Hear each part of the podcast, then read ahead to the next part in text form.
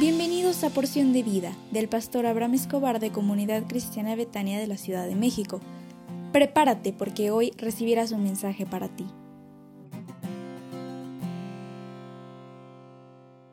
Hola, ¿cómo estás? Me da muchísimo gusto saludarte por este medio y decirte que Dios te ama, más allá de lo que tú puedes pensar o entender.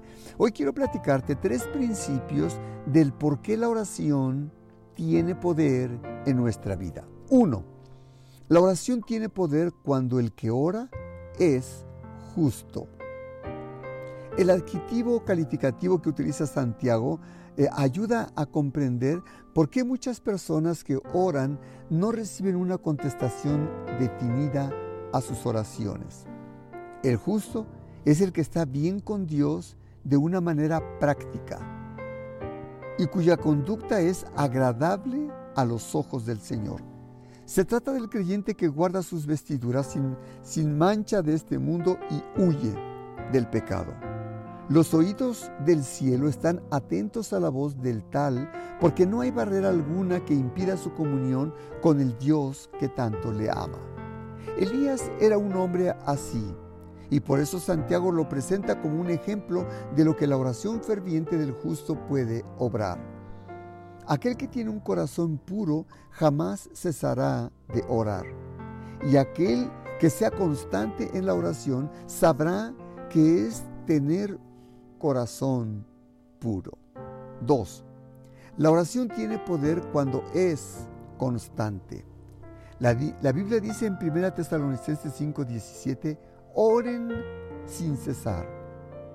La Biblia dice que debemos orar en todo momento, en Efesios 6:18, sin interrupción, en Colosenses 1:9, y constantemente, segunda Tesalonicenses 1:11. ¿Qué significa esto?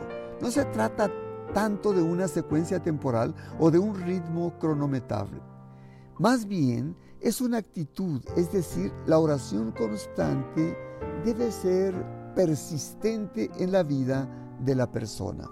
Así oró el profeta Elías, insistentemente. Y tenemos que aprender a orar con insistencia y constancia para, para no cambiar la voluntad. No es para no cambiar la voluntad de Dios, sino para cambiar nuestra voluntad y poco a poco conformarla a la del Padre, que es perfecta. 3. La oración tiene poder cuando se dirige a Dios.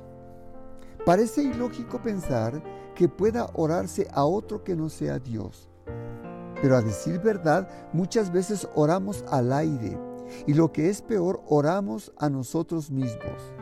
Dietrich Benhofer dice que es posible hacer de la oración un espectáculo no para los demás, sino para nosotros mismos, porque es muy tentador salir de nosotros mismos y contemplar nuestras oraciones como observadores.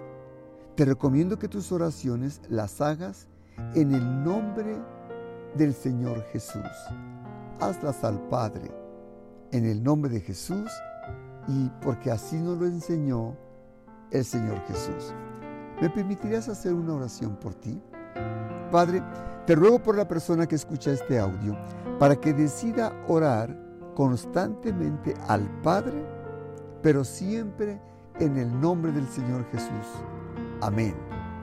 Hoy tenemos repaso de nuestro Instituto Bíblico a las 20 horas con la materia Mayordomía y Administración con nuestros profesores Mauricio e Ivonne Márquez y yo sé que será de mucha bendición para ti y para todos los que se conecten. Así que te esperamos con mucho cariño y que Dios te bendiga.